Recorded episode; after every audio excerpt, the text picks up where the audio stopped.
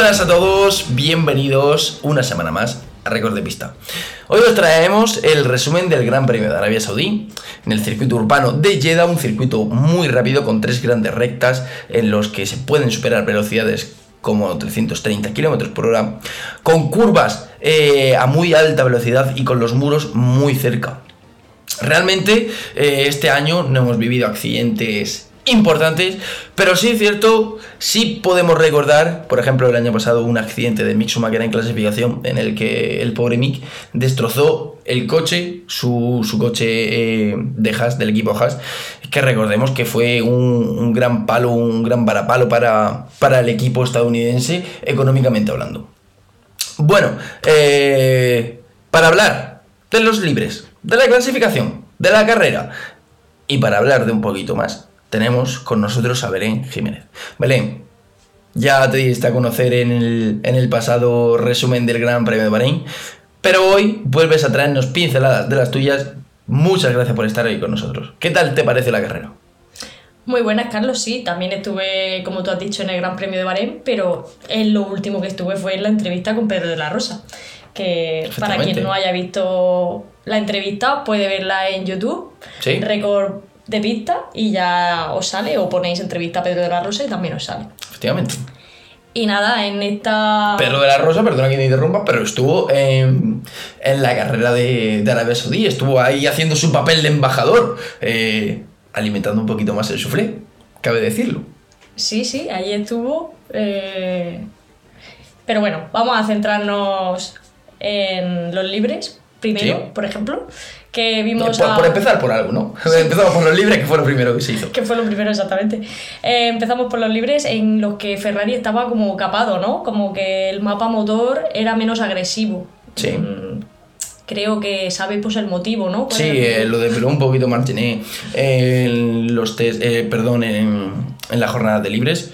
Y sí, eh, en Ferrari tienen esa preocupación por la fiabilidad. Y se está, se está viendo eh, los Ferrari eh, durante, ya lo vimos también en Bahrein, en los libres es como tienen muchos problemas, dejan muchas dudas, no utilizan a 100% ese motor que según oigo yo y según toda la gente dice, es muy potente y este año sí parece tener fiabilidad, pero dentro de Ferrari eh, no transmiten eso, transmiten muchísimas dudas y fue lo que reflejaron al final en, los libres. Eh, se pudo ver como que los eh, no, no, no, tenían tiempos competitivos, aunque realmente los tiempos no son muy simbólicos en, en la jornada de libres, es más de probar setups, de probar más cosas, diferentes salas, pero sí es cierto que mientras que, por ejemplo, los Mercedes y sobre todo los Aston Martin eh, podían probar más cosas buscando un poco más de tiempo o con un motor eh, menos capado, con un mapa motor más agresivo, los Ferrari eh, sí es cierto que por ese por esas dudas, por ese falta de, saber si el motor aguantará, esa falta de fiabilidad que probablemente puede que tengan y por eso no utilicen el motor al 100% en los libres, eh, dejan eh, mucho, mucho que desear, las dudas que no las disipan. Y luego nos vamos a la clasificación y vemos, eh, bueno, que los Ferrari pues sí parecen dar el 100%, aunque todavía le falta muchísimo para, para alcanzar al Red Bull, que a priori era, era el objetivo de este, de este año, ¿no? Eh, ya no solo luchar el mundial, sino conquistarlo. Después del año pasado que, vimos que Ferrari sí estaba arriba, sí ganaba carreras, sí luchaba, pues este año, este eh, han pegado un bajón y, y no es donde Ferrari quiere estar. Ah, y lo demás, pues en los libres y en la clasificación, los que lideraban era eran Red Bull, y bueno, Aston Martin también. Sí, Aston Martin con... se dejaba ver un poquillo. Sí, eh, estaba su Alonso siempre estando ahí eh, al pie del cañón, eh, sabiendo que si falla uno, él, él, iba a estar y ahora aparte mucho más, como, como se está viendo en este arranque de temporada, sabiendo que tiene un coche bastante competitivo. Y ya no solo bastante competitivo, te diría que teniendo el segundo mejor coche de parrilla. Sí, bueno, llevamos solo dos carreras, pero, dos carreras muy distintas. Porque Bahrein era una configuración un poco diferente, eh, en el que, bueno, el ala era un poquito más grande que, La ala trasera era un poquito más grande que aquí que en Jeddah, un circuito de, curvas lentas, aquí en Jeddah un circuito de curvas rápidas. Eh, no se sabía muy bien si el Aston Martin podía ser un coche claramente eh, dominado, bueno, ya no dominador, pero un coche que funcionara bien en circuitos como Bahrein, o si ahora llegábamos a Jeddah y el Aston Martin pues iba a pegar un, bajón y no iba a estar a la altura, por ejemplo, de, Mercedes o, o, de Ferrari. Ya no hablamos de Red Bull porque Red Bull está en otro mundo, eso yo creo que lo tenemos que tener todo claro y todos claro y todos asumido, pero hemos visto todo lo contrario. Hemos sí, visto... bueno, hemos visto todo lo contrario, pero Stroll eh, tuvo un problema de fiabilidad. Stroll tuvo un problema de fiabilidad, pero también te digo que en clasificación hizo un gran papel. Se metió sexto, aunque luego con la sanción de, de Charles Leclerc de 10 posiciones, pues eh, eh, pudo optar esa, esa quinta posición. Y realmente Aston Martin muy bien en clasificación, que recordemos, en la carrera pasada no fue su fuerte del todo. Recordemos que Aston Martin eh, a una vuelta pues eh, no tiene un gran coche. Bueno, sí, se puede decir que tiene un gran coche, pero un pasito por detrás de los Red Bull y de los Ferrari. A priori parecían Bahrein. Ahora llegamos aquí a, a y tenemos a los dos Aston Martin en clasificación metidos en los cinco primeros. Ha dado un paso grande. Incluso un Mercedes por delante de Ferrari. Incluso un Mercedes, y, eh, como fue George Russell, eh, que se coló por delante de, Carlos Sainz en, clasificación. Y también hay que hablar de algunos problemitas en clasificación, por ejemplo, de Max Verstappen, que vimos como eh, en la Q2 no pudo colocar el coche en una. no pudo completar una vuelta decente y luego ya vemos como en, en un intento ya eh, prácticamente la desesperada el, el palier de. uno de los palier del RB19 del piloto holandés pues dijo basta y pudo y no pudo completar esa, esa sesión de clasificación. Sí es cierto que su compañero de equipo, Checo Pérez, él sí mm. consiguió la pole. Él consiguió la pole porque prácticamente era el, gran favorito sin, sin Verstappen en la pista, pero dejó un poco de dudas en la clasificación, en la Q2, perdón, dejó un poco de dudas porque le costó un poquito batir el tiempo de Fernando Alonso, que hasta ese momento era el más rápido de la Q2. Y entonces ya el suflé se disparó, porque pensábamos que Fernando Alonso podía estar en la lucha por conseguir la pole. Después de casi 10 años, 11 años, no recuerdo el tiempo, pero eh, fue un, un, gran, un gran resultado de todas formas para Fernando Salín en segunda posición. Recordemos, por la sanción de Charles Leclerc. Charles Leclerc clasificó segundo, pero con esa sanción de 10 puestos salió décimo segundo. Y Verstappen, que al final no pudo completar ninguna vuelta en Q2, décimo quinto. Carlos Sainz, eh, hay que hablar de Carlos, hay que hablar de Carlos porque realmente eh, no, estuvo cómodo con el Ferrari a una vuelta en clasificación. Le costaba bastante meter esos neumáticos blandos en, temperatura. De hecho, eh, tenían que dar una vuelta más de instalación, aparte de, la vuelta de calentamiento, para, para conseguir que los neumáticos eh, cogieran, cogieran temperatura, cogieran eh, calor y al fin y al cabo pues consiguió una, una cuarta posición que bueno, eh, sabe, bastante poco. Cuarta posición ya con, con los 10 puestos de, de Leclerc sumados y realmente un Ferrari que, como decíamos antes, no es donde quiere estar. De hecho, George Russell eh, fue quien completó ese podio eh, colándose por delante del, Ferrari del, del, piloto español. Hay que hablar de más incidentes en la clasificación. Lando Norris, que bueno, eh, mal inicio para McLaren. para el piloto británico, porque Vimos como en la curva 22, creo que fue, eh, rozó un poquito el muro y dañó la dirección. Ya en, en, Q, en Q1 y no pudo volver a salir a pista y cayó eh, no sé si fue en décimo séptima posición, décimo octavo, y ya se le complicaba un poco la carrera para el piloto británico de, de McLaren, pero también vimos a un gran Oscar Priastri que metió al, al McLaren, al MCL 35, en Q3, y ya no solamente en Q3, sino que lo metió, no sé si fue noveno u octavo. Luego lo que pasará en carrera es otra historia, pero en clasificación los McLaren no rinden tan mal como se esperaba.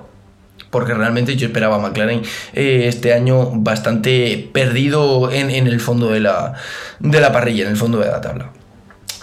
También un poco de, de desesperación en el caso de Logan Sargent, que vimos cómo salía de los primeros en, en la Q1, le anularon una vuelta si me permiten decirlo, eh, por unos límites de vista, por unos track limits eh, inexistentes, en los que mm, no, no, aparecen por ningún lado, y ya mm, eh, con el sufrimiento y con la desesperación de no poder, de no tener un tiempo de vuelta, pues fue cometiendo errores, incluso llegó a tocar el muro y quedó fuera de, de, la, Q, de la Q2 el piloto, el rookie piloto de, de Williams.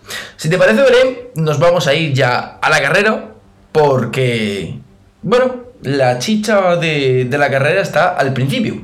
Sí, bueno, en la carrera fue entretenida hasta la mitad aproximadamente. sí, se puede decir que fue entretenida hasta el safety Sí, sí, exactamente.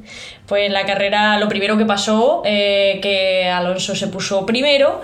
Una gran salida de Fernando Alonso que ya, nos, bueno, estamos ya acostumbrados de ver a Fernando Alonso siempre saliendo bien. Pero hay un pero. Pero se puso mal como, eh, ah, le pasó a, como le pasó a Ocon en la eh, no, no encajó su coche bien en la, en la posición de, de salida, de salida justo un poquito, un a, poquito la a la izquierda, sí, y eso pues le costó al fin y al cabo 5 segundos de sanción. Pero bueno, como decían después de la carrera, que no quiten lo bailado, porque realmente hemos visto a Fernando Alonso luchar en una salida con un un Red Bull, como es Checo Pérez, ponerse primero, liderar un gran premio, tres vueltas, aguantó delante del Red Bull tres vueltas y después un trabajo sublime el que, el que hizo el piloto asturiano, enganchándose a la rueda, manteniendo por unas pocas vueltas más el DRS a Checo Pérez y consiguiendo escaparse de los eh, de sus perseguidores, como eran George Russell, Carlos Sainz, incluso Lance Stroll, que hasta el momento en el que le dijeron por radio que tenía que parar el coche, iba a un ritmo bastante alto, metido en, en esas cinco primeras posiciones. Bueno, también Hamilton hizo una estrategia cambiada. Sí, Hamilton salió con neumático duro, un poco a la inversa de, todos los demás eh, que salían con neumático medio. De los 10 primeros era el único que, que, elegía, optaba por esa estrategia con un compuesto más duro que sus rivales. Y también un Charles Leclerc que tenía que remontar posiciones eh, que sale decimosegundo, eh, optó por, por, el compuesto más blando, con ese compuesto de la banda roja, y que realmente no le funcionó nada mal realmente en, el, en, la vuelta ya 10-11 estaba séptimo, eh, ya en lucha prácticamente con, con Hamilton y con, y con Carlos Sainz, su compañero de equipo, que salía con neumático amarillo, con neumático medio. También un Max Verstappen que salía decimoquinto. Eh, que tenía que remontar, eh, que le vimos un poco que parecía que le costaba adelantar porque realmente al cabo de 10 vueltas pues parece poco, pero solo había eh, adelantado a, cuatro coches. Eh, Parecía que estaba gestionando neumáticos, porque luego no le costó nada remontar a todos. Sí, realmente cuando se puede decir así, a lo mejor adelantar a Zu, adelantar a Magnussen, que son pilotos que tenía por delante, pues eh, tardó a lo mejor dos o tres vueltas, pero realmente cuando llegaron luego Hamilton y los gallos como Hamilton y, Leclerc o incluso eh, bueno, sí, Hamilton y Leclerc, porque fueron los que, lo que adelantó antes de que, de ocurriera el, el safety car. Eh, se, lo, los ventiló, se los ventiló. Eh, sigue subido en su cohete. Sí. Y Aparte que también se quedó con su vuelta rápida a la última, en la última vuelta de la carrera. Sí. Y... Aparte, el DRS de, Red Bull es una locura. Cuando abren esa boca, vuelan, vuelan en pista. Tenemos que hablar del, del safety car provocado por Lance Stroll, el piloto de canadiense, de compañero de, Fernando Alonso, en el que le dijeron por radio que detuviese el coche. A mí, ¿No se sabe mucho de eso? Solo... No, eh, cuando en la imagen de la retransmisión eh, sí vimos que como que eh, un poco de extintores de, esa, de esa espuma blanca, pues se la echaban en, en el freno delantero derecho Y bueno, eh, poco más se sabe. Aston Martin todavía no ha confirmado nada, no sabemos nada a ciencia cierta del problema del piloto canadiense. Pero sí es cierto que, bajo mi punto de vista, un safety car un poco ridículo. Ridículo porque el coche lo pudo aparcar bien en una escapatoria. Sí es cierto que es llega, que están los muros, que prácticamente un choque y podemos tener el coche desperdigado por vete a saber dónde pero es un safety car un poco para mí ridículo que condicionó bastante porque eh, a la hora del safety car los dos Ferrari ya habían realizado su parada y eso propició que pilotos como Verstappen eh, le, adelantaran y perdiese en posición tanto Leclerc, bueno, perder, Leclerc ya la había perdido, pero por ejemplo Carlos Sainz sí, sí perdió posición gracias a ese, a ese safety car. Eh, también hay que comentar que antes del safety car, eh, las paradas de los neumáticos medios eh, llegaron muy pronto. Carlos Sainz paró sobre la vuelta 12 y Lance Stroll también paró, que no sabemos si realmente el problema del Lance Stroll se debía mm, ya de antes y por eso ocurrió la parada. Una parada, una estrategia que fue a una parada todos los pilotos, ya mm, que menos Hamilton, que empezó con el neumático duro, eh, todos los eh, demás pilotos cambiaron rápidamente al, neumático duro eh, para aguantar, pues eso, unas 35, 40 vueltas más o menos. los cinco primeros clasificados aguantaron 32 vueltas, excepto con el duro, excepto Hamilton, que fue con el medio, ya que empezaba con el duro y hay que cambiar de compuesto. Pero volviendo otra vez al tema del safety car, obligó a que, a que tanto cabeza de carrera, eh, Checo, Fernando y Russell eh, pararan y cambiasen el, al compuesto más duro. Y poco más, la verdad, de la carrera. Eh, los 5 segundos de, sanción de Fernando que los cumplió en el, en el periodo del safety car al hacer la parada y que dejó unas imágenes un poco dubitativas sobre si había cumplido bien la sanción o no. Estamos en un arranque de, temporada en el que eh, mal posicionamiento en parrilla. Eh, y luego los mecánicos. Incumplimiento de, de, sanciones. No sé qué está pasando en este arranque de temporada, pero. En la imagen se ve como el gato sí que toca el coche. Sí. Eh, realmente es una sanción. A ver. Con el reglamento en la mano, eh, siendo sincero, con el reglamento en la mano, eh, el reglamento pone claramente que no se puede tocar el coche. Nadie puede manipular el coche, ya sea persona física u objeto, elemento. Por eso la FIA decidió quitarle el podio, pero se lo ha devuelto otra vez. Pero recordemos el porqué.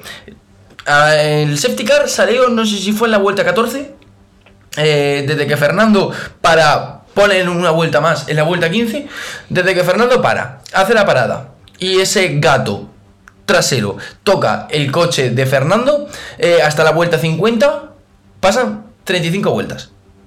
35 vueltas.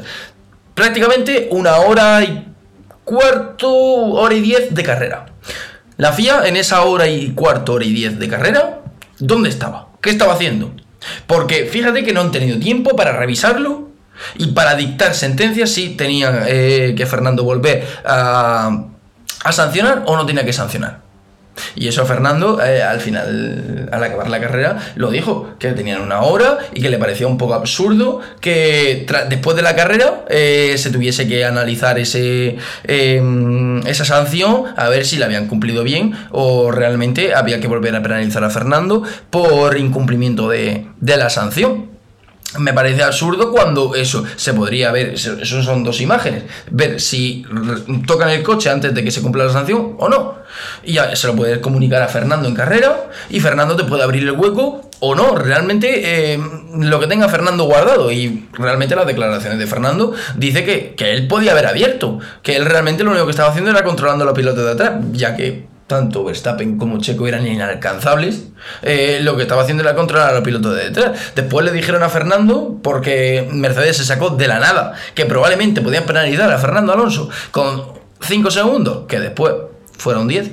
Pero Mercedes se sacó de la nada y se lo dijeron a Russell para que apretase.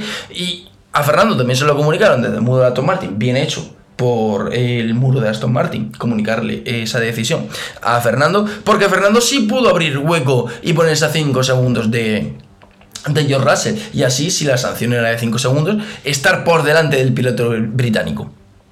Pero claro, esa sanción eh, es que ni se estudió, ni se anotó, nada. Fue todo al final de carrera. Entonces, mm, es como dijo Fernando, la FIA eh, quedó bastante mal en este aspecto. Y como también eh, recalcó Fernando Alonso, que le quiten lo bailado, disfrutó del podio, disfrutó del trofeo, disfrutó del champán. Entonces, ese podio número 100, al fin y al cabo a él le habrá sabido como tal. Aunque a los ojos de la FIA no hubiese estado, aunque después, si es cierto, horas después de finalizar la carrera, la FIA anuló la sanción y le devolvió esa tercera posición a, Fernando Alonso. Pues sí, el suflé sigue y como tú has dicho... Por todo lo alto. El número 100 ha llegado. Y bueno, eh, Alfa Romeo y McLaren.